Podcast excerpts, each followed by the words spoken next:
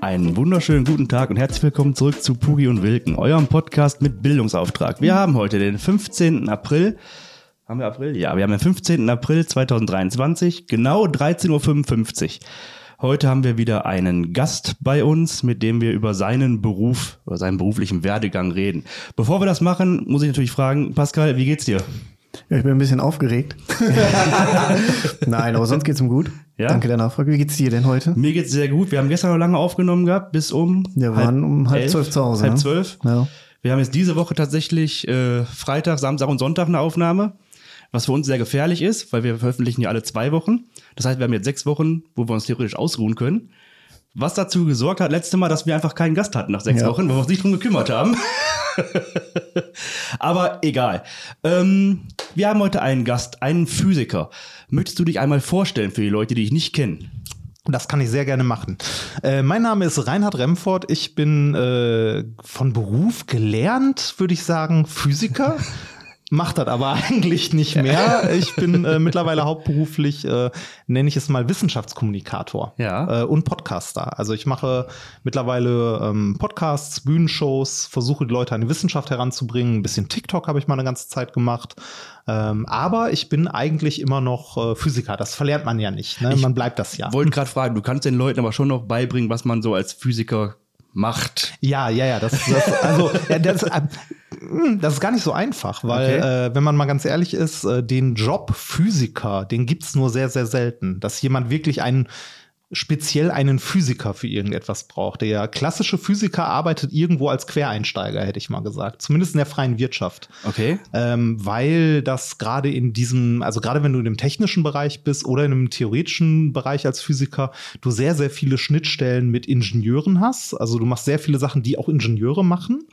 Ähm, oder zumindest mit denen zu, sehr, sehr eng zusammenarbeitest. Oder wenn du in der theoretischen Physik bist, dann äh, bist du sehr schnell in einem Bereich, den äh, auch Informatiker machen oder halt generell Programmierer. Also Okay. sehr, sehr viele theoretische Physiker simulieren halt sehr, sehr viel äh, und machen halt ähm, Simulationen zum Beispiel. Also du kannst als Physiker irgendwo bei der BASF arbeiten und irgendwelche Prozesse simulieren. Mhm. Und ne, dann bist du am Ende äh, irgendwie so, so eine Mischung aus Physiker, Chemiker, Ingenieur und Mathematiker. Und ähm, deshalb so den klassischen Beruf des Physikers, den, also außerhalb der Forschung ist das schwierig, hätte ich jetzt gesagt. Okay. Ja. In der Forschung heißt, wenn du an der Uni bist. Ja, Forschung ist ja nicht nur Uni, sondern gibt ja auch noch hier Max-Planck-Institut, Mhm, Helmholtz mhm. und so weiter. Also die ganzen großen Forschungsinstitute und so. Ähm, natürlich hast du auch jede Menge Forschung in der Industrie, aber äh, da dann häufig sehr zweckgebunden. Ja, ja, ja, klar. Ja. Ähm, wie wird man denn? Oder wie, wie kann man denn Physiker werden? Dafür muss man tatsächlich studieren. Also zumindest um Physiker zu werden. Du kannst natürlich äh, irgendwie Physiklaborant und so weiter werden. Das sind auch Ausbildungsberufe. Das gibt's als Ausbildung Physiklaborant? Ja, ja, das gibt's als Ausbildung. Das wusste ich nicht. Ich, kann- ich kenne nur Ch äh, Chemikant, glaube ich. Das ist eine Ausbildung. Ich glaube, es ist auch dann Chemielaborant, oder? Weiß ich nicht. Bin bin ich ehrlich gesagt auch überfragt. Da bin ich, da bin ich auf jeden raus. Fall, ja. Chemielaborant und Chemikant ist irgendwie, da habe ich zwei verschiedene Sachen sogar. Okay. Ja, aber äh, also als Physiker an sich äh, äh, ist das ist was, was man studiert. Also ne, du gehst nach dem Abi oder äh, nach einer Fachhochschulreife, fachgebunden. Ich, ich bin ehrlich gesagt da mittlerweile so lange raus. Ich, und da hat sich auch so viel geändert. Ich weiß gar nicht mehr, äh, was man heute als Zugangsvoraussetzung für ein Studium braucht. Was brauchte man denn damals? Äh, damals, äh, zu meiner Zeit, war es noch das Abitur, also die allgemeine, äh, die allgemeine Hochschulreife Ja, hieß genau, es, glaube ich. ja. Oder je nachdem, es gab zwei, drei Unis in Deutschland und die Uni Essen gehörte mit dazu, ähm, wo man auch mit einem Realschulabschluss äh, tatsächlich studieren konnte. Dann musste man aber, äh, ja, nur, äh, nicht in allen Fächern, nur in manchen Fächern, die zu wenig Studenten hatten. also zumindest sah es so aus. Äh, du konntest Physik auch studieren, das hat ein guter Freund von mir gemacht, äh, ohne ein Abitur zu haben. Also mit, ähm, ich weiß gar nicht, ob der ein Fachabi hatte oder, oder einen Realschulabschluss, auf jeden Fall nicht, also kein Abitur. Mhm. Äh, dann musstest du aber ähm, einzelne ähm, Scheine oder einzelne Kurse an der Uni belegen, um Sachen nachzuholen. Also Okay. der musste irgendwie, ähm, ich glaube, Englisch, Mathe, ähm, und äh, so ein paar Brück Brückenkurse quasi. Okay. Kann ich aber auch nicht so genau beantworten, weil habe ich mich auch nicht mit beschäftigt, weil ich hatte halt damals ein Abitur. wie auch immer bekommen. Ich bin, ich bin übrigens in der achten Klasse sitzen geblieben. Das möchte ich mal. Ne, also man, nur wenn man Physik studiert hat, heißt das nicht, dass man in irgendeiner Form intelligent ist. Ähm, also man, man studiert dann, äh, also es ist ein klassisches Studium gewesen, bei mir damals, äh, also ist alles nicht mehr aktuell. Ich weiß gar nicht, warum ich hier sitze. bei, bei mir war es damals noch Diplom. Ich habe noch äh, das gute alte Diplom gemacht Ja. äh, als einer der letzten und mittlerweile hat man ja Bachelor Master, äh, also nach dem Bologna-Prozess Bachelor Master als Abschluss. Und ähm, ja, da bin ich ehrlich gesagt immer noch hin und her gerissen, ob das gut ist oder nicht. Ich war am Donnerstag mit alten Schulfreunden aus der Realschule in der Ja. Kneipe gewesen. Und da haben wir uns auch drüber unterhalten und da kam ein alter Lehrer noch dazu, den wir früher, also unser Klassenlehrer. Und der hat auch gesagt, oder er sagte mir zumindest, dass der, dass das Diplom aber immer noch höher angesehen ist als der Masterabschluss. Ja, das, das kommt, also das kommt sehr, sehr drauf an, weil auch da muss ein bisschen aufpassen. Diplom ist nicht gleich Diplom. Es gab damals ja auch noch das Diplom FH von der Fachhochschule. Ja. Das war ein anderes Diplom als das Diplom von der Uni.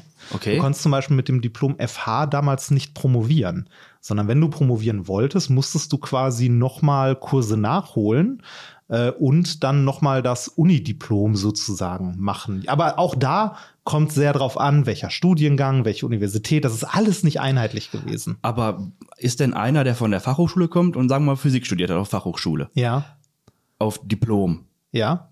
weiß der denn weniger als einer, der das an der Universität studiert hat? Äh, der weiß andere Sachen.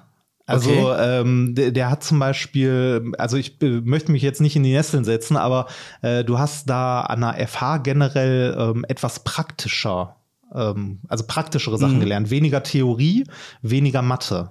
Und die Sachen musst du dann zum Beispiel nachholen. Aber weniger Mathe ist ja immer gut. Ja, auch we- weniger theoretische Physik ist auch immer gut. Weil das, äh, da erinnere ich mich noch sehr gut dran. Wir hatten damals äh, vier Semester ähm, höhere Mathematik. Also die ersten vier Semester hört man äh, Mathevorlesungen und zwar, boah, ich weiß gar nicht mehr, wie viel das war. Ich glaube, ich glaube, zwei Vorlesungen je zwei Stunden die Woche plus nochmal zwei Stunden Übungen.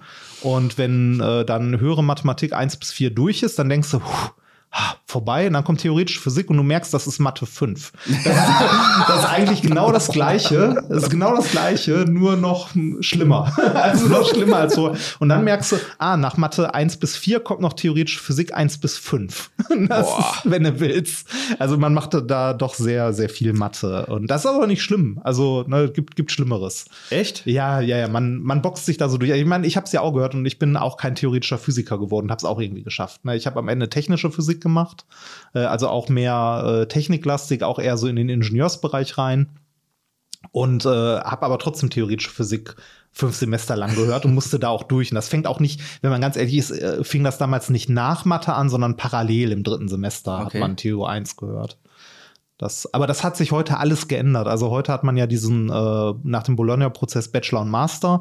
Da fängt man, glaube ich, ein bisschen früher mit Theorie an, ähm, hat, ist aber viel, viel früher im Labor, was ich gut finde. Mhm. Also man muss ja irgendwann seine Bachelorarbeit machen und so. Ähm, früher gab es das nicht. Da gab es das Vordiplom nach dem vierten Semester. Äh, Und heute hat man halt, äh, ich glaube, im fünften Semester fängt man irgendwann mit der Bachelorarbeit so grob an. Also Bachelor ist ja nach sechs Semestern durch. Genau. Äh, Und das ist der große Vorteil, man hat nach sechs Semestern einen berufsqualifizierenden Abschluss. Das kann ein Vorteil sein, das kann auch ein Nachteil sein, je nachdem, was man machen will. Mit dem Vordiplom hast du keinen Abschluss Nein, gehabt? Vordiplom war nix. Das, das, also, ne, du, konntest, du konntest mit dem Vordiplom dann äh, relativ einfach und das auch in großen Anführungszeichen äh, an andere Universitäten wechseln. Okay. Und dann im Hauptstudium halt an anderen Universitäten andere Sachen machen, wenn die das denn alles anerkannt haben. Das war auch nicht immer so einfach. Ähm, aber du hattest mit einem Vordiplom gar nichts. Also das war der große Nachteil beim Diplom Ja. damals noch. Äh, du hattest von Anfang bis zum Ende des Studiums keinen, also keinen Abschluss. Wenn du nicht durchgezogen hast, dann war es das halt. Und bei Bachelor Master hast du so einen Haltepunkt in der Mitte. Das, ja, also der ist aber auch zweischneidig, weil zum Beispiel in der Physik, mit einem Bachelor in Physik, mittlerweile gibt es dafür auch Bedarf in der Industrie, früher nicht, weil den gab es halt jahrelang nicht, den Abschluss. Plötzlich ist er da. Das heißt nicht, dass plötzlich Jobs dafür Ja, da sind. ja, ne? klar. Und dann konntest du dir zumindest am Anfang überlegen, mit wem konkurrierst du denn, ne? wenn du dein, äh, dein Physikstudium so in der Mitte gerade fertig hast. Also Bachelor ist ja so grob die Mitte, kann man sagen. Ähm, ein bisschen mehr als die Mitte, aber mit wem konkurrierten die Leute damals? Mit äh, Physiklaboranten oder mit, ähm, mit Leuten, die irgendwie von der FH nach acht Semestern abgegangen sind oder so. Das heißt, äh, die Leute, mit denen du konkurriert hast, die hatten entweder einen höheren Bildungsabschluss oder Berufserfahrung. Mhm, Und das war damals schwierig. Also ich, äh, zumindest in den ersten Jahren, habe ich niemanden gesehen, der nach dem Bachelor aufgehört hat. Sondern Die haben dann Leute weitergemacht bis zum- Ja, immer. Also immer weiter bis zum Master und äh, Master war dann am Ende das gleiche wie das Diplom. Ja, ja. Ja, genau. Und äh, ja, wenn man dann nicht rechtzeitig von der Uni wegkommt, dann promoviert man noch. So wie du. Man, ja, wenn, wenn, es ist wirklich, also bei mir war das so und bei vielen meiner Freunde, die dann, also viele Freunde ist auch übertrieben, aber bei den Leuten, die ich sonst so kenne, die promoviert haben, die haben sich halt nicht rechtzeitig drum gekümmert, irgendwie sich um einen Job zu kümmern oder so. Äh, Die haben, also ist jetzt nicht so, dass ich nur verpasst habe. Ich habe auch gerne an der Uni gearbeitet, also im Labor. Aber man, man hängt dann da irgendwann so und äh, ja, irgendwann promoviert man dann. Und äh, das dauert dann je nach Studienfach auch unterschiedlich lange. Ne? Also ähm, so drei bis fünf Jahre, Medizin mal ausgeklammert, das ist ein Sonderfall. Ähm, die machen es schneller.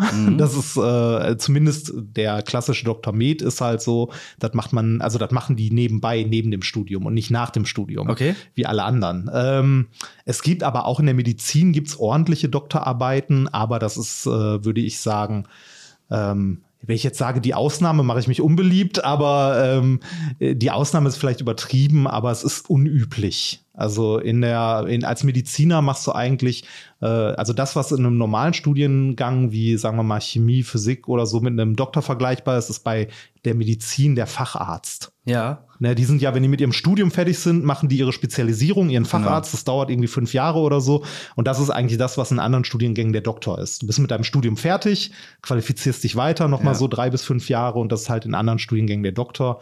Nur in der Medizin ist es halt so, dass die ihre Doktorarbeit, also ich, Freunde von mir haben Medizin studiert, die haben ihre Doktorarbeit im dritten Semester geschrieben. Also so als Hausarbeit quasi. Okay. Das, äh, das soll aber nicht, das soll jetzt nicht abwertend klingen oder so. Das ist auch nicht, äh, also das muss nicht so sein. Es gibt auch genug Leute, die irgendwie äh, nach ihrem oder äh, also die irgendwie in ihrer Assistenzarztzeit mehrere Jahre tatsächlich an einer klinischen Studie arbeiten, auch Veröffentlichungen schreiben und so. Das kann man nicht alles über einen Kamm scheren, so einfach. Eine Bekannte von mir, die, mit der war ich in der Grundschule, die ist jetzt äh, Fachärztin für Gynäkologie. Hm? So alt wie ich, das ist traurig. Das aber ist, Das heißt nichts. aber ist egal. Und das Problem bei denen ist ja auch noch, also zumindest bei ihr in dem Fall, die arbeiten ja schon Vollzeit irgendwie und zwar mit wie so ein Arzt halt arbeitet, so Ja, ja. entspannte 72-Stunden-Dienste. Ja, ja, du, also das ist auch, kein, ist auch kein Zuckerschlecken. Ähm, dafür hast du aber einen relativ sicheren Job und verdienst in der Zeit auch schon ganz okay. Ja, Ganz okay ist, also das ist schon, ist schon, ist- ist, ist, ist sehr gut, sehr okay. Es ist okay, aber ist auch ein harter Job. Ne? Ja. Also ist die, ist die Frage, ob man es machen möchte oder nicht. Äh, also Medizin hat mich nicht interessiert damals. Äh, mein NC wäre auch zu schlecht gewesen. Äh, also Medizin wollen ja so unglaublich viele Leute studieren, dass es ein NC hat. Das ist übrigens auch ein Irrglaube häufig, dass die Leute immer denken, äh, die Studienfächer, die besonders schwer sind, hätten einen NC. Äh, es sind immer die Fächer, die halt jeder machen will, die überlaufen aussortieren sind. kann Genau, dann, ne? die haben einen NC. Das heißt nicht, dass Medizin einfach ist, aber äh, wenn man sich zum Beispiel mal Mathe anguckt oder Physik oder Bauingenieur oder Maschinenbauer oder so, die haben zumindest damals keinen NC gehabt und ich glaube heute auch eher selten. Also von meiner Frau, der Tanzpartner, der Ja. studiert gerade Mathe und Physik Ja. und da gibt's keinen Als, NC. als Lehramt dann, ja. der Ja. kriegt aber auch so, also der hat jetzt schon einen Job, der ist noch gar nicht fertig. Der Ja, hat, der hat jetzt ist- schon einen Job ist- als Ist Lehrer. halt, ja, ist halt Mangel, ne? ja, aber volle Kanne. das- ja. ähm, also nochmal, man macht halt sein Studium, man schreibt Genau. in die Uni ein. Genau, man schreibt es in der Uni ein, hat dann, ähm, je nachdem, wie man seine Schwerpunkte, also erstmal hat man das Grundstudium, zumindest, ich kann jetzt nur von dem Diplom erzählen. Ja. Das ist bei Bachelor jetzt nicht so viel anders, nehme ich an, weil es ist ja am Ende immer noch das gleiche Studium. Ähm, du lernst erstmal Grundlagen, ähm, als Physiker halt wirklich viel Mathematik und Grundlagenphysik.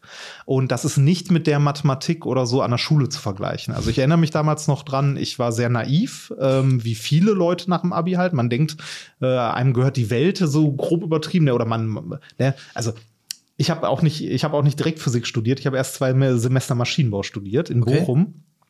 Ähm, weil ich halt auch nicht wusste, was ich machen soll. Ja. Ne? Deshalb finde ich das Format hier so schön. Ich habe keine Ahnung gehabt, was überhaupt irgendjemand macht. Ich äh, fand Maschinen halt irgendwie nett, Autos so, ne, irgendwie in die Richtung äh, Sendung mit der Maus, wo irgendwie gezeigt wurde, wird, wird eine Büroklammer hergestellt. Hat mich als Kind schon immer fasziniert, fand ich toll. Hab mich dann in Bochum für Maschinenbau eingeschrieben und habe auch da gedacht, so, ah ja, Mathe-Vorlesung. Ne, du hast äh, Mathe-Leistungskurs gehabt an der Schule und warst immer gut. Die schlechteste Note, die ich in Mathe in der Schulzeit, glaube ich, geschrieben habe, war einmal in meinem Leben eine 2 minus oder so. Boah, ja, das, Traum. Ja, also äh, das, konnte ich halt. Ne? Dann bin ich an die Uni gekommen und habe gemerkt, ich kann gar nichts. also wirklich nichts. War, bei uns war es aber damals auch noch so im Diplom, da waren die Noten der Klausuren egal. Ist heute ja nicht mehr so. Ähm, Okay. Beim Bachelor kommt ja jede Klausur, die du schreibst, direkt in deine Endnote mit rein. Und beim Diplom war es damals so, äh, es gab im Grunde auch nur bestanden oder nicht bestanden. Ne, bestanden war 4-0, nicht bestanden war halt nicht bestanden.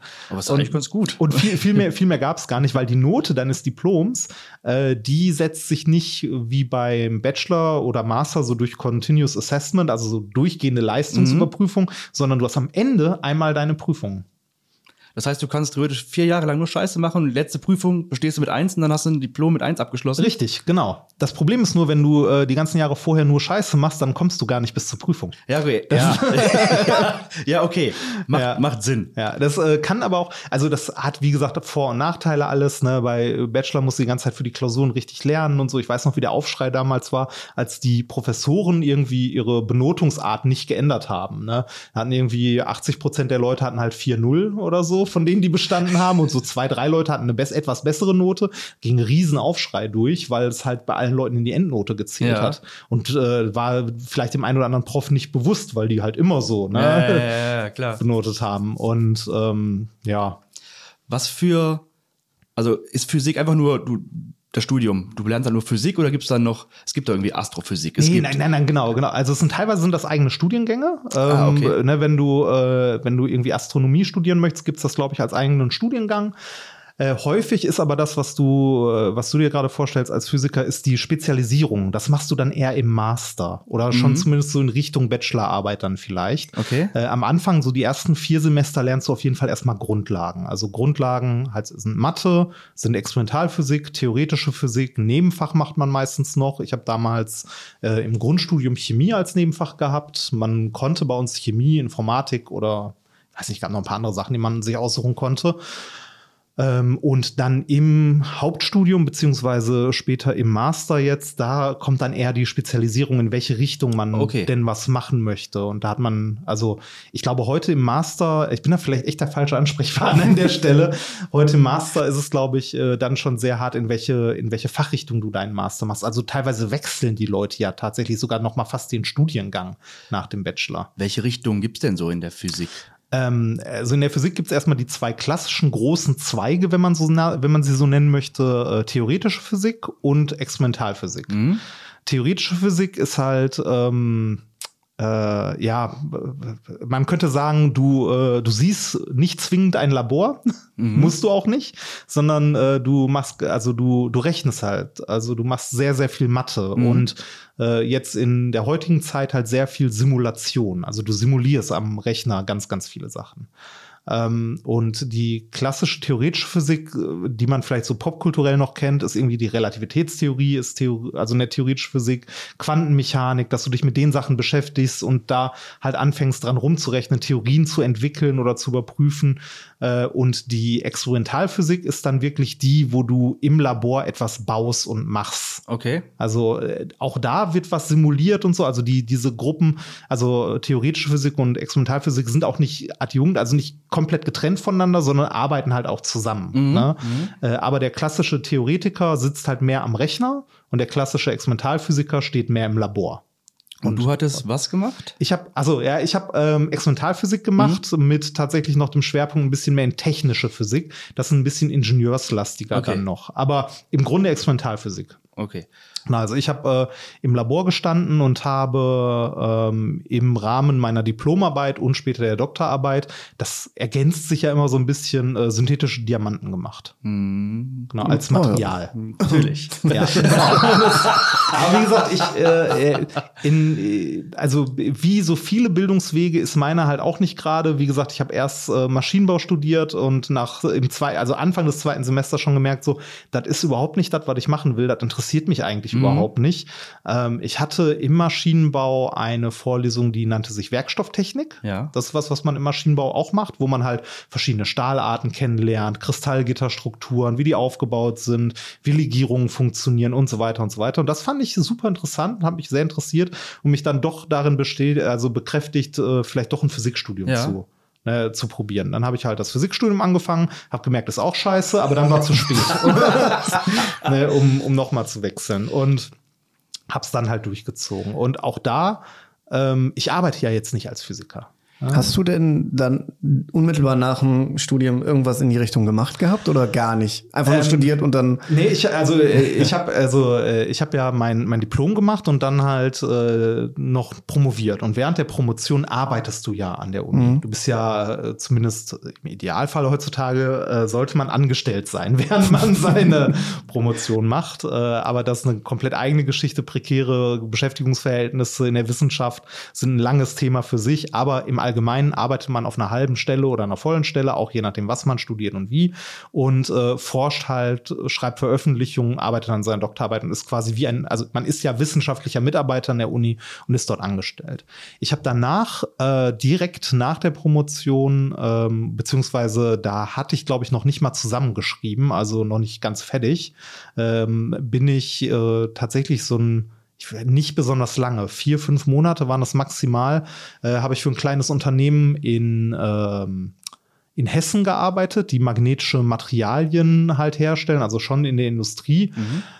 Habe aber auch da sehr schnell gemerkt, so, nee, das ist, ist auch nicht, überhaupt nicht meins. Also so gar nicht. Ähm, aber ich habe auch zu der Zeit schon ähm, gelegentlich so populärwissenschaftliche Vorträge gemacht. Halt, Im Studium hat das schon angefangen. Ich habe dann irgendwann mal so Science Slams gemacht, habe Podcasts schon gemacht zu der Zeit, also schon relativ lange und konnte es mir leisten, auch mal einen Monat oder auch zwei nicht zu arbeiten, Mhm. weil halt durch die selbstständige Tätigkeit, die ich hatte, ein bisschen Geld reinkam. Das hat zum Leben nicht gereicht, aber es hat gereicht, um halt genug Geld zur Seite zu legen, um mal einen Monat oder zwei auch ohne Job noch Ja. zusätzlich zu überbrücken. Ähm, und äh, dann habe ich, ähm, ich muss gerade überlegen, wo ich dann war. Dann habe ich bei einem Freund in einer Softwarefirma mal auch etwas mehr als ein halbes Jahr gearbeitet, bei der Bevuta in Köln. Ähm, habe da ein bisschen so Öffentlichkeitsarbeit und so mit denen gemacht, habe einen Antrag mitgeschrieben äh, für die Notruf-App. Ähm, wenn man in Deutschland einen Notruf absetzen möchte, zum Beispiel als gehörloser Mensch, ähm, war es bis vor kurzem üblich, dass man das Notruffax benutzen musste, weil du kannst ja nicht telefonieren. Ja, Bis also- vor kurzem, gefällt mir. Ja, bis vor kurzem heißt bis vor einem, vor einem Jahr oder so war das Mhm. noch so, das Notruffax. Und das war nicht mal einheitlich bundesweit, das war auch je nach Bundesland auch nochmal unterschiedlich und so. Also ein, ein einziges Desaster. Und da gibt's mittlerweile die Notruf-App, Nora heißt die, und die wird von der Bevuta IT in Köln gemacht. Und äh, da habe ich damals den Antrag, den, äh, also den Förderungsantrag für mitgeschrieben. Und äh, das Ding gibt's mittlerweile. Also das habe ich da eine Zeit gemacht. Aber ist ja geil. Ja, das, das, das war nett. Also da habe ich jetzt auch nicht so viel geleistet. Also Ich habe halt ein bisschen beim Formulieren geholfen, Arbeitspakete definiert und so. Du warst Und- dabei. Da warst und, dabei, ne? Und Also- irgendwann äh, bin ich dann halt äh, zu meiner Frau gezogen, nach, äh, also in die, in die wunderschöne Pfalz.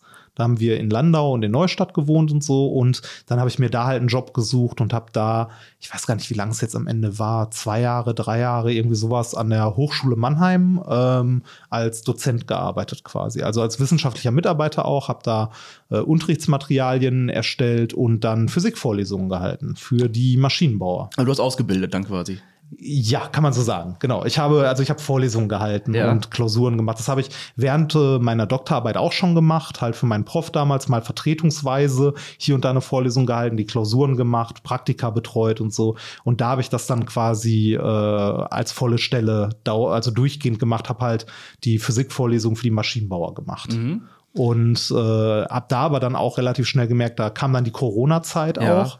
Äh, das, also Lehre ist äh, sehr undankbar, sage ich mal. Also ist halt schwierig. Ich finde, ich, ich habe ja noch mal diese, diese anleitende und beratende Pflegefachkraft-Ausbildung gemacht gehabt und musste dann auch, weil es musste, ich durfte dann auch Fachkräfte und so ausbilden. Ich fand es eigentlich immer ganz geil, aber das ist auch mehr praktisch. Ne? Da bringst du halt bei Lagerungen, wie spritzt man äh, Insulin richtig. Es ist auch sehr unterschiedlich, wen du da hast, den du unterrichtest. Also ich habe zum Beispiel hier in Essen auch ähm, während meiner Promotion gelegentlich ähm, am Haus der Technik als Dozent gearbeitet. Äh, Das ist hier direkt hier um die Ecke. Und äh, da hat mein äh, Prof, bei dem ich promoviert habe, damals die Physikvorlesung für die Energietechniker gemacht. Den habe ich dann gelegentlich mal vertreten, wenn der keine Zeit hatte. Habe für die Leute aber auch noch Klausurtraining gemacht und die Klausur am Ende gestellt mit denen und so ein bisschen Mhm. Übungen gemacht und so. Die waren motiviert, da war es ganz cool. Ähm, an der Hochschule habe ich die Physikvorlesung für die Erstsemester gemacht. Äh, da, da hast halt Leute, die sind dann gerade 18, kommen gerade von der Schule, wissen nicht so genau, was sie überhaupt erwartet, denken auch, Uni wäre wie Schule. Das ist es aber nicht. Ähm, und da kann es schon sehr anstrengend werden. Gerade äh, jetzt die Corona-Semester, wo dann viel online einfach nur äh, abgelaufen ist, das war schon sehr frustrierend teilweise. Also da habe ich ähm, wirklich Klausuren gestellt, weil ich dachte, man, ne, ich wollte den Leuten entgegenkommen und habe es denen sehr, sehr einfach gemacht. Also wirklich einfach so gerade noch vertretbar, wo ich sagen würde, so ja, komm, erste Semester ist Corona, ist ne, und trotzdem hatte ich eine Durchfallquote von an die 90 Prozent. Und dann hast du irgendwann keinen Bock mehr. Und das ist nicht, weil es so schwer ist, sondern weil du irgendwie von 30 Leuten, die in der Vorlesung sitzen, irgendwie gegen Semesterende noch fünf in der Vorlesung sitzen hast. das ist auch keine Pflicht, da zu sein. Ne? Nee, nee, nee, hast du an der Uni generell nicht. Ja, ja, also ja. Anwesenheitspflicht gibt's nicht. Ähm, die Leute, also Uni oder Hochschule ist halt anders als Schule. Ne? Also da nimmt dich niemand an die Hand und sagt hier, das musst du jetzt und dann gib mal deine Hausaufgaben, ich kontrolliere die mal oder so, sondern da wird dir halt was erklärt in der Vorlesung und dann musst du dich zu Hause hinsetzen und das verstehen. Darf man Fragen stellen dem, dem? Jederzeit, immer, macht aber keiner. Warum nicht? Äh, Keine Ahnung, Ach macht so. keiner. Niemand. Also niemand stellt Fragen. Ich habe äh, hab auch gesagt, wenn ihr Fragen habt, stellt die jederzeit gerne nach der Vorlesung. Ich habe äh, bei der letzten Klausur, und das hat mich tatsächlich ein bisschen hart frustriert, habe ich noch gesagt, so, so, ähm, weil eine Vorlesung ausgefallen ist, wir haben noch eine Stunde gut, am Mittwoch ist Klausur, am Dienstag äh, bin ich eine Stunde online von dann bis dann. Kommt gerne online, irgendwie bei Zoom oder so. Ich beantworte euch alle Fragen. Wenn ihr irgendwie eine Aufgabe noch mal durchgerechnet haben wollt, mache ich mit euch. Äh, es war eine Person, die das wahrgenommen hat. Eine. Aber Wahrscheinlich auch die einzige, die die Klausur dann auch vernünftig. Äh, Bei ihm war es knapp. Aber ähm, da habe ich gerne äh, irgendwie korrigiert und geguckt, dass Ja. das, ne, also da habe ich mich gefreut, dass der das bestanden hat. Es war zwar knapp, aber er hat bestanden und es hat mich richtig gefreut, weil ich wusste, der hat sich Mühe gegeben. Der hat gekämpft und für den war das hart, aber der hat sich Mühe gegeben. Bei anderen Leuten, die irgendwie, weiß ich nicht, nicht mal in der Vorlesung waren, also irgendwann bist du als Dozent, also du kannst als Dozent nicht mehr bei jedem Menschen mit Herz dabei sein, weil das, dann bist du depressiv. Ja, ja, Spätestens ja. nach einem Jahr bist du depressiv.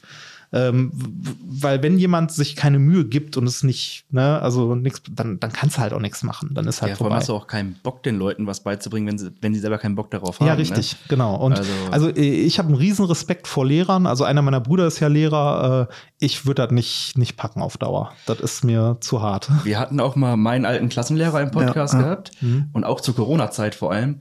Und der hat auch gesagt, also zuerstmals ist es halt so, ist halt durch eine Umstellung, weil viele ältere Lehrer mit Computer und Zoom und so Ja, fanden das- sie halt, ja, das geht gar nicht. Das ist ja, das ist ja unvorstellbar, was man da machen muss, ne? Also ich, ich hatte an der, ja. Hochschule einen Kollegen, also einen Professor, der hat äh, seine Online-Vorlesung folgendermaßen abgehalten. Der hat in der ersten Stunde im Semester gesagt, so, ist alles online. Ähm, das Buch ist folgendes, Seite 20 bis 186. Äh, meine Sprechzeiten sind von dann bis dann. Klausur ist da. Und das war's. Aber das darfst du als Professor. Ja, klar. Da kannst du, das, kannst du machen, was du willst. Er war ja nicht so, dass er nicht an, also, ne, du konntest ja jeder jederzeit hin. Der hätte ja alles auch erklärt und so weiter. Ja. Aber macht halt keiner, ne? Und Also na, natürlich haben, waren da die Kollegen auch ein bisschen sauer und haben auch hier so, ah, hm, ne? Äh, aber was willst du am Ende machen? Freiheit der Lehre, wenn man so möchte. Ja, aber mein Lehrer sagte auch, am Anfang war auch noch so Webcam, alle haben die Webcam angemacht. Ja. Dann waren am, am, in der zweiten Woche nur noch fünf Leute mit Webcam. Ja, und dann am keiner Ende mehr. halt gar keiner mehr. Ja. Mein Lehrer musste halt, die hatten halt die Pflicht gehabt, die Webcam anzuhaben. Ja. Dann hat er irgendwann auch gesagt, ich bin doch nicht bescheuert. Ich setze mich doch nicht hier vor den Rechner mit meiner Webcam alleine. Ja, So. du, du hältst am Ende eine Vorlesung vor eine schwarze Wand. Habe ich halt auch Genau. gemacht. Das ist, und das ist deprimierend. Also die Corona-Zeit war für Vorlesungen auch sehr, sehr deprimierend. Ähm, aber ich glaube, selbst wenn es vor Ort gewesen wäre, auf Dauer wäre das äh, für mich halt nicht der richtige Job. Also ich habe dann auch irgendwann gesagt, so, äh, also äh, mit die Professorin, für die ich die Vorlesung auch gemacht habe, äh, habe ich irgendwann gesagt, so du Anna, äh, ich bin raus. Also, wenn du für nächstes Semester noch niemanden hast, mache ich noch mal ein Semester. Also, weil ich halt mit ihr gut befreundet bin, Ja, ne, so okay. als um die nicht halt einfach so Hängen zu lassen, Hängen ne? zu Ja. lassen. Ne? Hab dann gesagt, hast du ein Semester Zeit, jemand anderes zu suchen, der die macht, aber danach bin ich raus. Und war ich dann auch. Also, äh, da muss ich aber auch sagen, da hatte ich den großen, großen Vorteil, ähm, dass ich die, die selbstständigen Tätigkeiten, die ich so mache, nach und nach immer mehr ausgebaut habe und mir es mir dann leisten konnte zu sagen, ich brauche diesen Job nicht zwingend. Mhm. Also da war ich noch nicht 100 pro sicher, dass ich von meiner selbstständigen Tätigkeit leben kann, aber es hat gereicht. Ja, das, ich finde auch, ähm, also ich bin jetzt seit, weiß ich nicht, voll selbstständig seit drei, vier Jahren oder so, äh, halt äh, Unternehmer, wenn man das so nennen möchte. äh, ich finde das sehr, sehr schade, dass äh, diese Art äh, der Erwerbstätigkeit, also Selbstständigkeit, dass das viel zu wenig gelehrt wird. Also, dass man das viel zu wenig lernt an Schulen oder so. Das äh, war für mich, also ich bin durch Zufall da reingerutscht. Das war nie irgendwie eine Option, sondern es war immer so, ja, man geht studieren, man macht eine Ausbildung, um dann einen guten Job zu bekommen Genau. bei irgendjemandem, ne, der einem einen gut bei einem Arbeitgeber, Richtig. dass man selber der Arbeitgeber sein kann oder äh, selber also sich selbstständig macht in irgendeiner Form, war nie, also war nie Thema. Ich finde, das wird auch oftmals schlecht geredet. Also schlecht geredet, aber wenn ich jetzt sage, boah, ich habe richtig Bock, mich selbstständig zu machen. Mein Vater Ja. ist Beamter, ne? Ja. Ne? Der, bist du eigentlich bekloppt? Selbstständig. Da bist du selbst und ständig. Ja, es ist, äh, das stimmt auch. Das Ja, stimmt aber ist ja nicht schlimm. Nee, das ist nicht schlimm. Ähm, man, äh, man sollte es nur nicht überstürzen. Man sollte sich dafür Zeit nehmen. Ähm, und im Idealfall macht man es, wenn es geht, neben dem normalen Job. Mhm. Und irgendwann, wenn es sich trägt, kann man den normalen Job fallen lassen. Selbst wenn du dir die ganzen großen Influencer mal anguckst, so auf YouTube, äh, was weiß ich, Rezo oder so, ne, der äh, verdient sein Hauptgeld dadurch, dass er YouTuber ist. Der hat aber auch noch ein Unternehmen nebenbei, das, ähm, äh, ich weiß nicht, ich glaube, es heißt Nimdo, das äh, Statistiken auswertet von Influencern und so weiter. Der hat Informatik studiert, wenn ich mich nicht irre. Also der hat sowas in die Richtung Okay. äh, Software und so gemacht Okay. und hat da eine Firma gegründet und verdient damit auch Geld. Also der äh, hat sich auch mal dazu geäußert, ähm, dass mit so YouTube und so, das ist durch Zufall nebenbei passiert. Also Ach. rein durch Zufall natürlich nicht, du musst da auch Arbeit reinstecken, aber er würde auch niemals, und das würde ich so unterschreiben, niemals alles auf diese Karte setzen, sondern immer gucken, dass man das nebenbei macht und da reinwächst, weil man muss da reinwachsen. Also ich musste auch da reinwachsen, irgendwie mich mit selbstständig, also mit selbstständiger Arbeit Geld zu verdienen, weil man es halt nicht lernt. Und das finde ich sehr, sehr schade. Ja, das stimmt. Weil, äh, also bis ich mal so Sachen verstanden habe, wie funktioniert das mit Mehrwertsteuer oder Umsatzsteuer, was ja am Ende das Gleiche ist. Ähm, wie, wie, wie ist, äh, was ist eine Umsatzsteuervorauszahlung? Warum kann man Umsatzsteuer ziehen? Wann äh, muss man ans Finanzamt was bezahlen? Wann muss man Sozialversicherungen zahlen? Wann ist man sozialversicherungspflichtig? Wann sind Angestellte? Also, ne, wie ist das mit Ja. Angestellten und so weiter? Also, das hat ewig gedauert. Also ich bin da auch nur durch Zufall reingerutscht und ähm, es kann halt sehr, sehr schnell passieren, gerade als Selbstständiger, wenn man niemanden hat, mit dem man darüber mal reden kann, dass man Sachen verballert oder vergisst oder so. Zum Beispiel ähm, der, der größte Fehler, den Leute, glaube ich, immer machen, ist zu wenig Geld auf die Seite Ja. zu legen. Und zwar, und dann fällst du damit richtig auf die Schnauze. Also ich weiß noch, dass ich ganz am Anfang ähm, habe ich von allem, was ich eingenommen habe, so um die 60 Prozent zur Seite gelegt. Falls du was zurückzahlen musst. Richtig, genau, ja. Oder nicht nur so, manchmal äh, hast du mit dem Finanzamt auch so Sachen wie so, ja, sie haben letztes Jahr so viel verdient, dann werden sie im nächsten Jahr genauso viel verdienen. Äh, zahl, also, ne, äh, da wird dann halt berechnet, wie viel du vorzahlen musst. Okay. Und natürlich kannst du beim Finanzamt immer reden. Du kannst halt anrufen und sagen so, ja, hören Sie mal, ne, äh, nee, äh, letztes Jahr hatte ich drei große Aufträge, dieses Jahr sind die nicht abzusehen, die werde ich nicht haben. Und dann schraubst du das wieder runter. Ah, okay. Aber du weißt nie, also du weißt als, als Selbstständiger äh, im Grunde nie bei dem Geld, was auf deinem Konto ist, wo die Einnahmen ankommen, wie viel davon wirklich dein Geld ist am Ende. Es ist sehr, sehr ratsam, wenn du dich selbstständig machst, alles auf ein extra Konto und so und davon Geld auf dein privates nur ziehen, wenn du weißt, das ist definitiv deins. Ja, aber wie Also- du schon sagst, das, das lernt man halt in der Schule. Nee, genau, nicht. das, das lernst du nicht. Und äh, das ist auch, also ich bin sehr, also ich bin bei sowas sehr, sehr vorsichtig. Zu vorsichtig wahrscheinlich sogar. Äh, also ich habe immer mehr Geld auf der Seite liegen, als ich nachher wirklich brauche. ja, aber das ist halt nicht verkehrt, ne? Das nee, genau. Das, das ist aber gerade am Anfang der Selbstständigkeit kann das auch ein Problem sein, weil du am Anfang immer zu wenig Geld hast.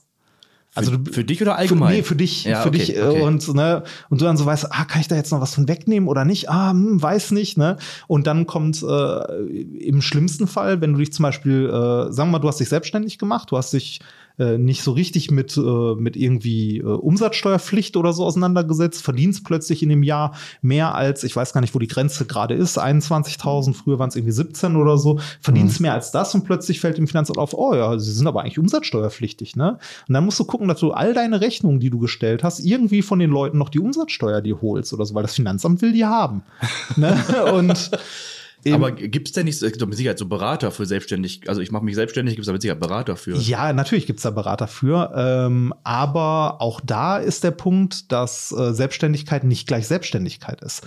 Wenn du zum Beispiel bei so Gründen, also in der Uni gibt's jede Menge so Gründerseminare und sowas, ne? Äh, das ist aber für jemanden, der irgendwie solo selbstständig sich mit irgendwas machen möchte und der nicht irgendwie eine Firma gründet, wo er Kapital braucht von Geldgebern oder so, ist das komplett für den Arsch. Weil, äh, was, was will ich in einem Seminar, wo mir jemand erzählt, was ich erfüllen muss, um irgendwelche Fördertöpfe, äh, um halt Investitionen, also um halt äh, Investoren zu finden, wenn ich ein mich, sagen wir mal, als Fotograf selbstständig machen möchte. Da brauche ich ja keine Investoren. Das ist da muss ich, da muss ich wissen, wie, wie finde ich Kunden, wie, Wie schreibe ich Rechnungen, ne? Genau, Zum wie schreibe ich Rechnungen, genau Das sowas. lernst du ja auch nicht, Genau, also. sowas wie, wie schreibst du Rechnungen, habe ich auch nie gelernt. Mein Steuerberater hat mir irgendwann mal gesagt, was auf einer Rechnung draufstehen muss, so in etwa. Ne, äh, meine Frau hingegen, die hat eine Ausbildung gemacht äh, und ihren Meister, beziehungsweise äh, die hat keinen Meister gemacht, sondern was gibt's da? Da gibt's da so äquivalent Welchen Bereich denn? äh, die hat Mediengestalterin, ist die. Ähm, da gibt's zwar irgendwie den kaufmännischen Part oder den irgendwas. Ich bin da auch raus. das, Also ich kenne eigentlich bei Ausbildungsberufen im Handwerk als Meister, ne? Ja, Im ja, Handwerk genau. Techniker gibt es noch. ja, genau, aber Techniker, aber es gibt auch noch die. Den Kaufmann gibt's. genau, ich, ich glaube irgendwie Ka Kaufmann Ich glaub, oder den Kaufmann gibt es noch mal, den du in, in, in, in kaufmännischen Ich, ich, Berufen müß, ich müsste kannst. sie mal fragen. Also sie hat auf jeden Fall, äh, also ist auf jeden Fall Mediengestalterin und ne, hat da alles und so weiter gemacht. Und die hat auch mal in der Berufsschule tatsächlich gelernt, wie eine Rechnung aussehen muss. Mhm. Was irgendwie, äh, was unterscheidet eine GmbH von einer UG oder diese Gesellschaftsformen und so. Wie alles nicht gelernt. Ja, ich auch und bin nicht. ich überall, also überall so reingestolpert. Ne? Wobei man ja in der Schule auch, also wir hatten ja auch Politikunterricht und es gab ja auch Sozialwissenschaften bei uns als, als, als Wahlpflichtfach. Ja, bei uns auch. Da hätte man sowas ja machen können. Ja, aber so, genau, sowas lernst du in der Schule halt nicht. Und das finde ich, das finde ich sehr, sehr schade, weil ähm, äh, also mir hätte das eine Menge, eine Menge Ärger und eine Menge Aufwand erspart. Natürlich kann man sich auch überall reinlesen, aber wie es so häufig ist, es gibt immer so viele Ausnahmen und irgendwie für das, was du speziell machen willst, ne, ist dann die Frage, wie Ja. äh, und was. Ja, ja, und und äh, ich kann, also ich kann verstehen, wenn Leute äh, sich versuchen, selbstständig zu machen und dann irgendwie äh, tatsächlich auf die Nase fallen, weil sie irgendwie, was weiß ich, die Umsatzsteuer vergessen Mhm. haben oder irgendwie die Vorauszahlungen fürs nächste Jahr nicht leisten können oder irgendwie verpeilt haben, äh, okay, verpeilen zu genug zurückzulegen ist halt das, also das sollte man schon hinkriegen, ne? Aber ähm, äh, weiß nicht, es sind so viele Kleinigkeiten, wie zum Beispiel, äh, ich musste mal lernen, dass nur weil äh, ich mit meiner Kapitalgesellschaft Gewerbesteuer zahle, heißt das noch lange nicht, dass ich auch ein Gewerbe angemeldet habe. Das muss ich separat machen. Ist das so? ja, das ist so. Also da, da bin ich auch komplett gar nicht Also, durch. Ne? Also ich ir irgendwann mal, irgendwann habe ich dann so, ja, äh, haben Sie das Gewerbe angemeldet? Ich so, ey, wir zahlen doch Gewerbesteuer. Ja, das eine hat doch mit dem anderen nichts zu tun.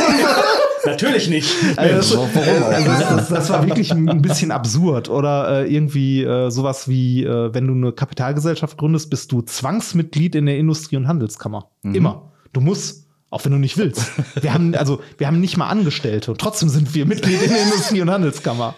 Ja, ist wahrscheinlich wie mit den Ähm, GEZ-Gebühren. Ja, genau. Die, äh, die Firma muss auch GZ zahlen. Separat nochmal.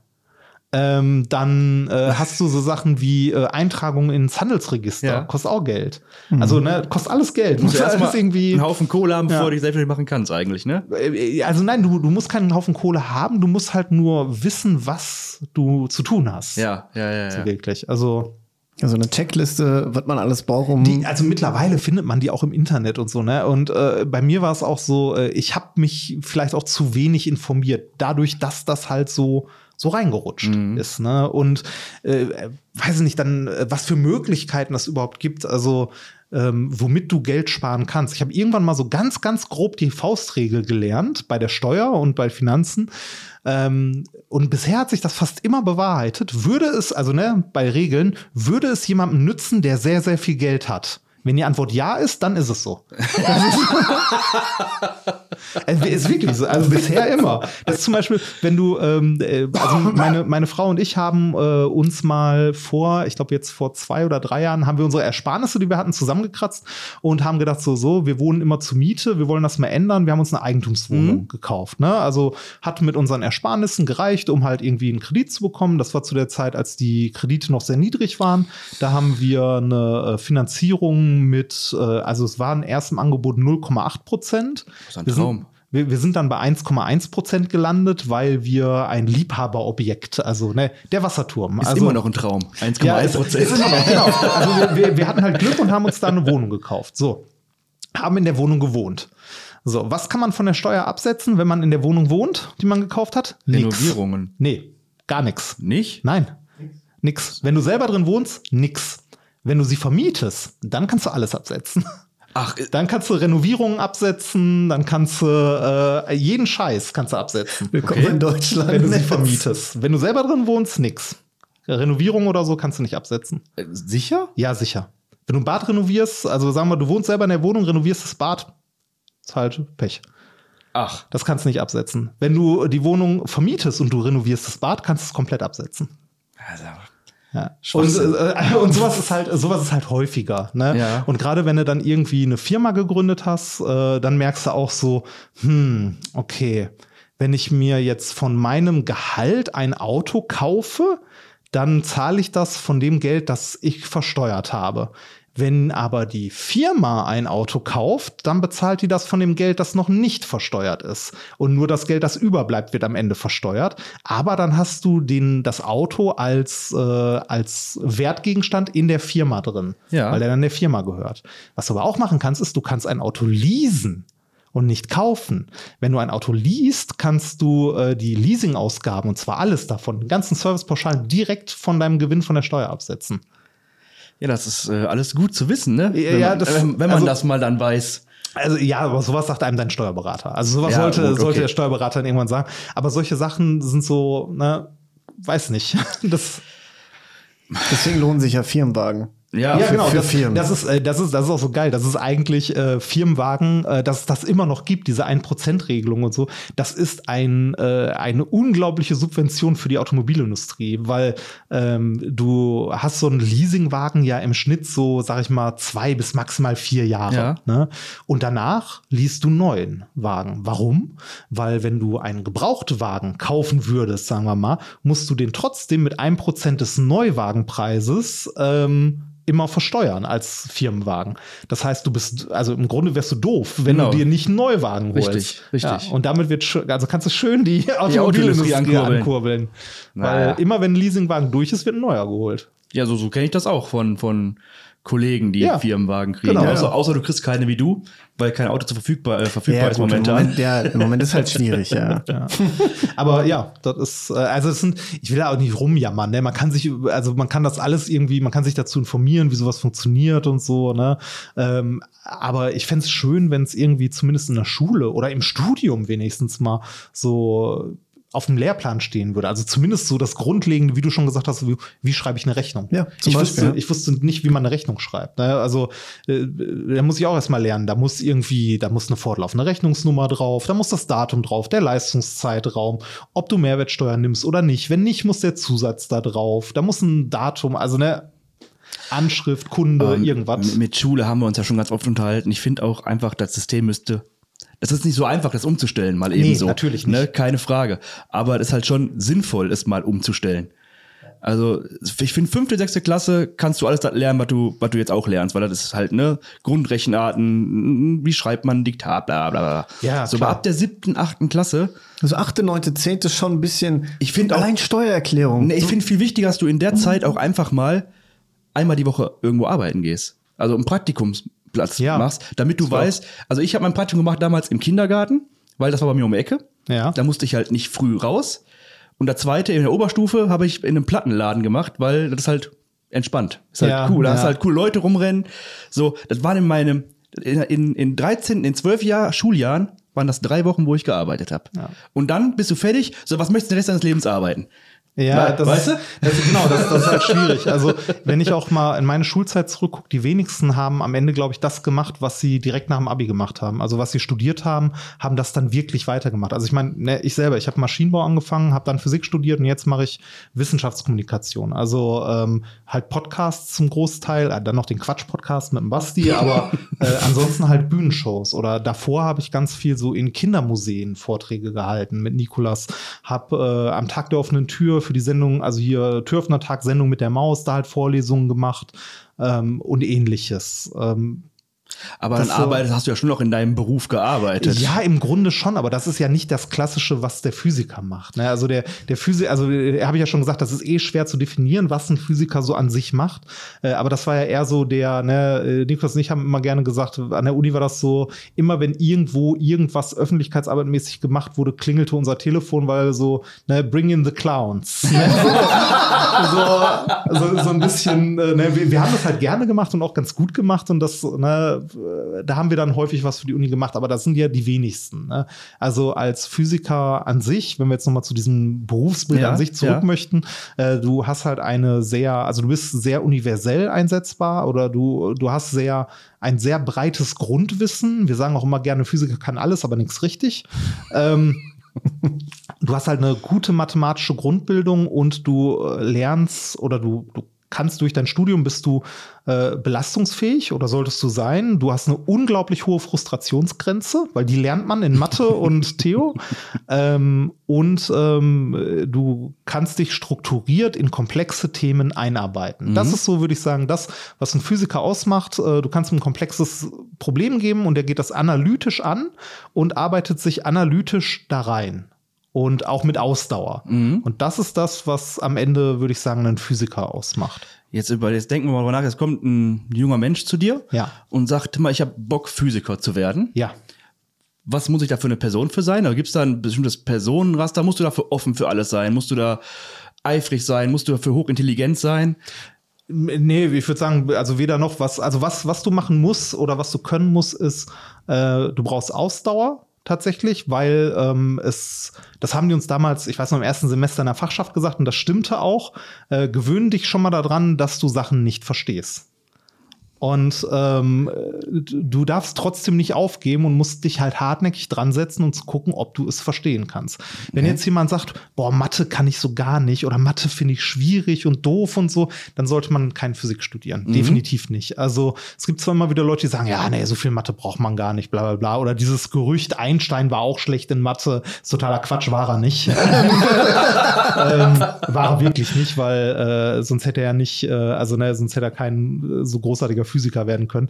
Äh, du musst halt Spaß an der analytischen äh, Problemlösung haben. Und du musst auch Spaß an Mathe haben ein bisschen, weil da kommst du nicht drum rum. Das ist halt einfach ein Großteil des Studiums. Ist Mathematik und Mathematik bedeutet hier nicht irgendwie äh, rechnen, also nicht 5 plus 5 ist 10 oder so, sondern schon das, was man vielleicht aus der Schule noch kennt. Da fängt so ein bisschen an, dass man äh, sich Funktionen zum Beispiel anguckt. Ne? F von Dass man X. irgendwie, ja, ja, genau, also Oh ne, so, so Funktionen f von x, dass man sich irgendwie anguckt, so was passiert mit so einer Kurve, wenn die Steigung größer wird, bei so einer Parabel, wie ändern die, also ne, so, so ein Gefühl dafür bekommen.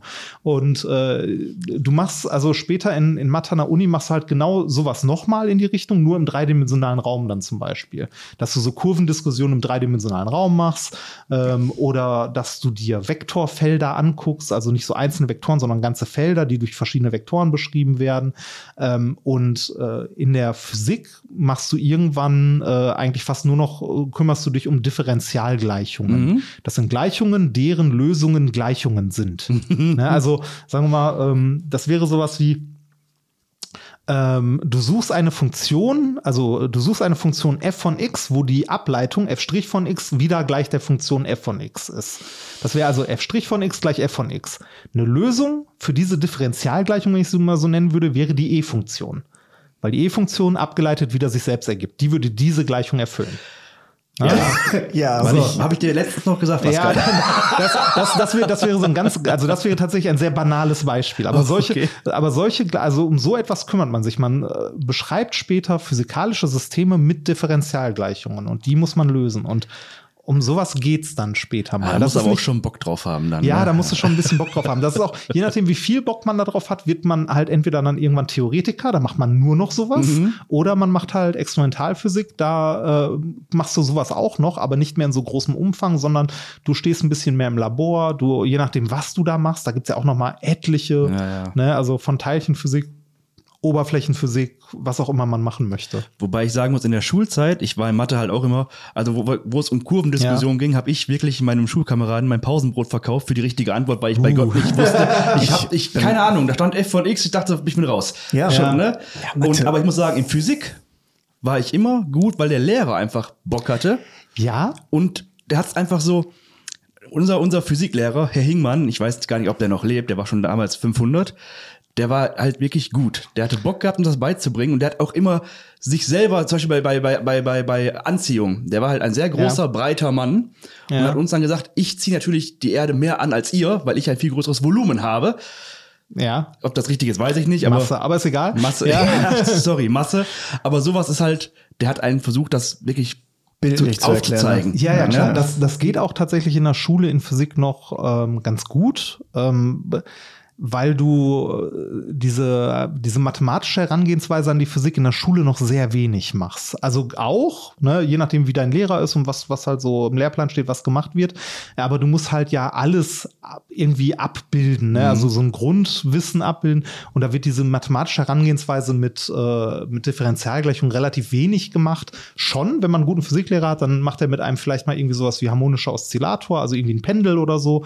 Das Ja. sind so die ersten Sachen, die man mit Differentialgleichungen beschreibt. Das macht also, ne, und aber da hört es dann auch auf. Weil, ne, du, also Physik in der Schule sind halt häufig fertige Formeln, wo du was einsetzt. Und Oder ein bisschen, Stromkreise die ein bauen. bisschen umformst. Ja, genau. Aber auch Stromkreise kann man mit Differentialgleichungen beschreiben, wenn man irgendwann anfängt, elektrische Felder zu beschreiben. Dann hast du halt so, also dann, dann wird's halt, dann hast du halt irgendwie so Vektorfelder, wie gesagt, die man beschreibt und ähnliches. Also man, man muss schon ein bisschen Spaß an, man muss Spaß ein bisschen an, also man muss keinen Spaß an Mathe haben, das ist das falsche Wort, weil ne, ich habe auch keinen Spaß an Mathe, äh, aber man muss damit klarkommen. Muss Man muss eine gewisse. Affinität, Ja, glaube ja, ich, ja. gegenüber Zahlen und Rechnungen Ja, genau. und Man, so. man, man ja. muss damit irgendwie klarkommen, sich oder bereit sein, sich da reinzuarbeiten. Jetzt habe ich noch, weil wir wollten gleich zum Ende kommen, ähm, noch eine Frage, wenn du jetzt, du bist ja Doktor der Physik. Ja. Ist das, wenn jetzt ein Mensch zu dir kommt und sagt, ich will richtig Kohle verdienen, das mache ich mal meinen Doktor? Ja. In Nein. welche? Nein. Der Doktor ist egal für. Also ja, Ist das so? Ja, also äh, äh, wahrscheinlich nicht ganz. Also wenn du irgendwie bei Siemens oder sonst wo Karriere machst, dann steigst du natürlich, wenn du irgendwie promoviert hast, wahrscheinlich eine Gehaltsklasse höher ein. Und äh, ich glaube, wenn du wenn du nicht studiert hast oder promoviert hast oder so, dann ist die Karriereleiter irgendwo vielleicht mal Ende. Ja. Ne, das kommt aber auch sehr auf die Firma an, auf die Firmenpolitik oder so. Es ist aber kein Garant dafür, dass du ein ein tolles, einen tollen Job oder sowas oder mehr verdienst als jemand, der, äh, der irgendwie Hätte nicht. ich gedacht jetzt, weil. Nee, also nee, nicht, nicht unbedingt. Ähm, also äh, ich erinnere mich noch dran, dass ich mal äh, in einem meiner, äh, meiner Vorlesungen einen älteren Herrn sitzen hatte, der für einen großen deutschen Konzern gearbeitet hat und äh, der hat dort seinen Bachelor gemacht weil äh, er eine Stelle bekommen, also befördert wurde im nächsten Jahr, für die aber laut Firmenpolitik ein akademischer Abschluss sein muss. Naja, also er hat das nicht aus Interesse gemacht, sondern weil halt firmenpolitisch er diesen akademischen Abschluss haben muss. Und ich glaube, solche Hürden gibt's tatsächlich, Okay. dass man da gegenläuft. Aber ein Garant dafür, dass du irgendwie besonders viel Geld verdienst oder so, ist es nicht. Die Frage ist ja auch immer, ah, gerade, ey, ich finde so, ich finde viel Geld verdienen nicht wichtig. Also das ist, äh, Ja, aber es gibt ja welche, die, für die das wichtig ist. ja, dann ne? studierst du BWL. Dann machst, du, also dann machst du irgendwann mit BWL und dann machst du auch keinen Doktor im BWL, sondern dann machst du halt deinen BWL-Abschluss und guckst, dass du möglichst schnell irgendwo bei einer großen, was weiß ich, äh, Beratungsfirma unterkommst. Das kannst du als Physiker übrigens auch machen, äh, Wirtschaftsberater. Also hier so McKinsey, McKinley, McKinsey oder wie auch immer die heißen. Weil man da auch rechnet. Äh, ja, Ja, tatsächlich. Ja. Excel-Schubse. Ein Freund von mir hat also ein Freund von mir hat da mal gearbeitet und meinte, äh, du musst da ganz, ganz, also du, du lernst sehr viel mit Excel rumzuspielen, aber ein, also ein äh, ehemaliger Kollege von mir hat ganz lange bei, ich glaube McKinley heißen die, also eine dieser großen Wirtschaftsprüfer irgendwas. Da hat er jahrelang gearbeitet, hatte dann, äh, ne, also hat auch ein Heidengeld verdient, also da verdiente dann Heidengeld, hat aber die Schnauze voll davon, weil es halt sehr unbefriedigend war. Mhm, ne? mhm. Hat dann äh, zwei Jahre an der Uni gearbeitet, halt auch äh, Vorlesungen gehalten und so und äh, hat sich dann aber schon nebenbei umgeguckt und mittlerweile arbeitet er beim BND. Weil er, so. also so, also ne, du kannst halt, also alles, was irgendwie Mathema also mathematiklastig ist, kannst du irgendwie Kannst du machen. als Physiker machen. Ja, der, der hat halt auch theoretisch Physik gemacht, das heißt, der konnte viel programmieren. Also, wenn du irgendwie aus der Physik kommst, kannst du auch Quereinstieg irgendwie in Richtung IT ganz, ganz viel Okay. machen, gerade wenn du viel programmiert hast.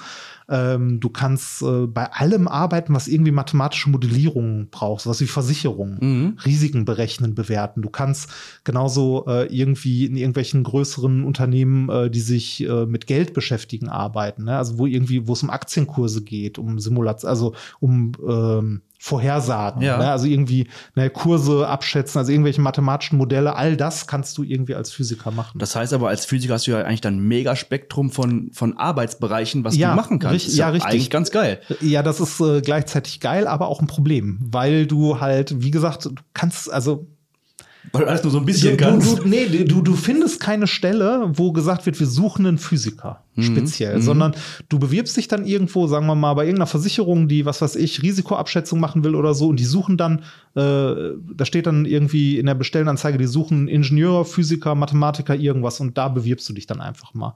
Es kommt eher auf dein persönliches, äh, auf deine persönliche Vorliebe an, was du machen möchtest. Okay. Ich könnte das zum Beispiel nicht, weil ich habe relativ wenig mit Simulationen und so gemacht, mich auch wenig dafür interessiert. Ähm, wo ich mich bewerben könnte oder was ich halt machen könnte, wäre jetzt durch, also durch meine Selbstständigkeit oder mein, mein Hobby halt Öffentlichkeitsarbeit. Mhm. In der Richtung könnte ich was machen. Oder wenn ich m, auf meine fachliche Kompetenz zurückgehen würde, könnte ich irgendwas machen im Bereich äh, Halbleitertechnologie. Also so ähm, Dünnschichttechnologie, also alles, was so Computerchips sind Ja, oder okay. so, alles, was irgendwie sich im äh, Ultrahochvakuum abspielt, also irgendwie so alles, was so in die technische Richtung geht. Sowas könnte ich machen. Aber das ist auch die Frage, was und wo und hätte ich da irgendwelche äh, Referenzen, die ich vorweisen kann? Und würde es dir so viel Spaß machen, wie das, was du jetzt machst? Ja, das, äh, das ist auch noch eine Frage. Würde es mir Spaß machen? Also ich vermisse manchmal sehr im Labor zu stehen. Okay. Also wirklich sehr, weil ich das sehr, sehr gerne gemacht habe. Also ähm, irgendwie einfach mal was konstruieren, schrauben, ausprobieren. Ähm, äh, doch sehr. Deshalb habe ich vor, weiß ich nicht, mittlerweile etwas mehr als einem Jahr in meiner Freizeit, habe ich auch mal eine Zeit lang auf Twitch gemacht, äh, angefangen an alten Konsolen rumzuschrauben. Die Gameboys so, und Ga- sowas. Genau, so Ja, Game, ja, Gameboys ja, repariert und so. Das war so ein bisschen Laborersatz. Das ist, Aber ist War auch cool, schön. ne? ja.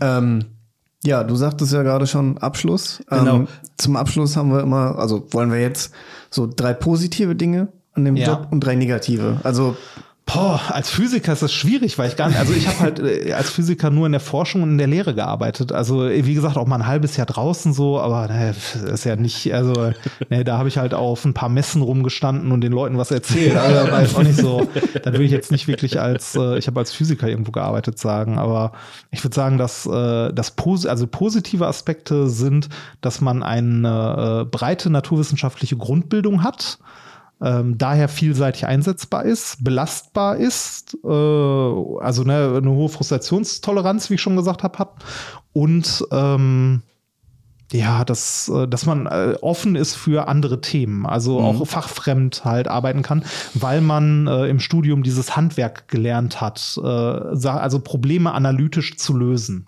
Und das ist, glaube ich, was, was äh, für Arbeitgeber potenziell sehr interessant ist, analytisch Probleme lösen. Also Ja. nicht einfach mal wild drauf los, sondern so, Problem ist da, ich gehe mal einen Schritt zurück, ich atme einmal tief durch, analysiere das Problem, äh, was weiß ich, mache irgendwie verschiedene Kategorien auf oder Punkte und gehe analytisch ran, dieses Problem zu lösen, das der also dass der Job mit sich bringt. Ja. Und die äh, größten Nachteile, würde ich sagen, sind, dass man universell einsetzbar ist. Also eigentlich fast genau das Gleiche. Ne? Also ähm, du, du, hast irgendwie äh, ein sehr, sehr breites Spektrum, was du tun kannst. Und du musst für dich selbst entscheiden, was du tun willst. Ja. Ähm, Nachteil ist, das Studium ist hart. Also ein Physikstudium ist halt hart. Äh, das kann man auch nicht schön reden. Das ist halt scheiße. Die Abbrecherquote ist enorm hoch. Ähm, heute wahrscheinlich durch Bachelor, Master ein bisschen niedriger, weil halt du früher einen Abschluss Mhm. hast. Aber wenn ich dran denke, damals, äh, als ich in Essen angefangen habe, waren wir, glaube ich, 40 Erstsemester so um den Dreh und davon sind am Ende, glaube ich, fünf übergeblieben, die halt fertig geworden sind. Das ist, Ähm, das ist eine Menge, ja. ja, das, aber das geht immer sehr schnell. Das, äh, also du siehst auch immer in den Vorlesungen, äh, aber das glaube ich in fast jedem Studiengang so. In den ersten drei Wochen ist der Hörsaal voll und danach wird's langsam immer leerer. das, ähm, und äh, ja, ich, also also ich würde sagen, der größte Nachteil, wenn man das so nennen möchte, ist, ist, dass das Studium wirklich sehr fordernd ist. Also das ist nix, wo du dann irgendwie, äh, du hast nicht das Studentenleben, das du aus Filmen kennst. Ne? Da Okay. ist nichts mit Feiern und Freizeit und sonst was, sondern du bist immer am Arbeiten. Du hast auch in den Semesterferien, in Anführungszeichen, hast du keine Ferien, da machst du die Laborpraktika und schreibst Klausuren. Ach. Also, ja, ja. Ferien hast du nicht. Also du hast, du kannst vielleicht hier und da mal eine Woche frei nehmen, aber Ach, das wusste ich auch. Ich dachte, Ferien ist frei. Nee, nee, Ferien. Also wenn ich meine Studentenkollegen sehe, ne, Also es, es heißt auch nicht äh, Semesterferien, sondern vorlesungsfreie Zeit. Da sind halt keine Vorlesungen. Das heißt nicht, dass du nicht studierst. Okay. Das ist aber von Studiengang zu Studiengang sehr unterschiedlich. Und ähm, ja, also ich habe auch viel Zeit meines Studiums in World of Warcraft versenkt, keine Frage, ne, als das damals rauskam. Äh, aber du verbringst unglaublich viel Zeit, äh, also du hast wenig Freizeit, wenn man es mal so sagen möchte. Das, ähm, bei uns war es zum Beispiel damals so, und das wird heute immer noch so sein, äh, du hast immer Übungszettel jede Woche. Also im Grunde Hausaufgaben, wenn du so möchtest, die du machen musst und abgeben musst.